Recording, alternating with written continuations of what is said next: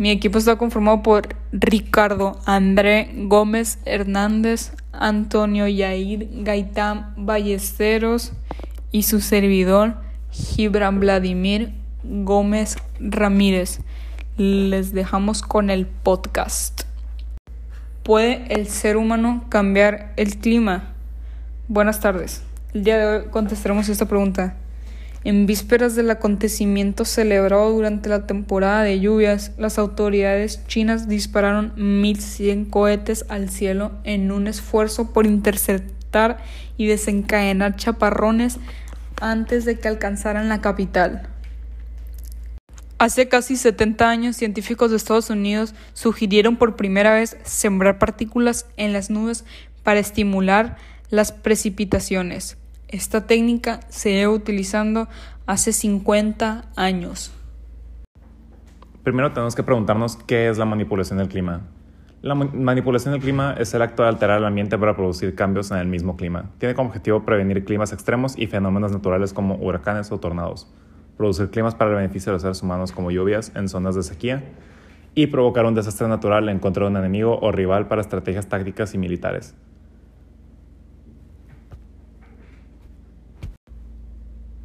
En muchas culturas ha habido prácticas mágicas y religiosas para manipular el clima. Por ejemplo, algunos indios americanos tenían rituales que supuestamente podían invocar la lluvia a través de danzas. Probablemente el primer ejemplo de la manipulación del tiempo en la práctica fue el pararrayos. En la década de los 50, John von Neumann, científico computacional y también uno de los primeros en hablar sobre la, la manipulación del clima, afirmó que si la Tierra entrara en otra era del hielo, una solución preventiva sería contaminar la superficie de los glaciares.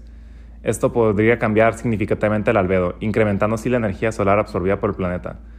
No se ha comprobado esta propuesta por ser materialmente imposible. En los 50 y 60 Wilhelm Reich realizó los experimentos de cloud busting, rompimiento de nubes. Los resultados son controversiales y no aceptados completamente por los científicos. La siembra de nubes es una técnica muy común para modificar las precipitaciones. Funciona mediante la dispersión de sustancias en el aire que aceleran los procesos de condensación de las nubes. Como la necesidad del agua ha aumentado, se ha mejorado esta técnica. Críticos señalan que la siembra de nubes funciona en condiciones donde iba a llover. Esta técnica se usa como una variedad de países con sequías, como Estados Unidos, China, India y Rusia. En China hay mucha dependencia en áreas con sequía. En los Estados Unidos se le inyecta a la nube hielo seco y o yoduro de plata, ya sea por avión o desde tierra, en áreas montañosas de los Estados Unidos como las montañas rocosas de Canadá y Sierra Nevada. Sin embargo, los resultados no han sido muy satisfactorios.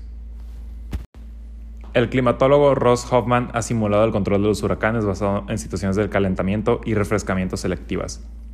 El analista John Smart ha discutido el potencial para la manipulación del clima por redes que aprovechan la energía solar.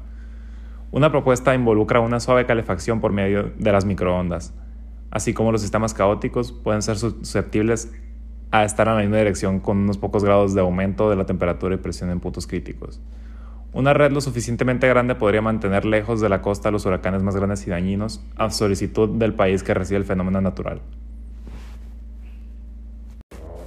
Entonces podemos sacar varias conclusiones de esta pregunta, porque como podemos ver, ya habíamos cambiado el clima inconscientemente por varios lados del mundo gracias al calentamiento global.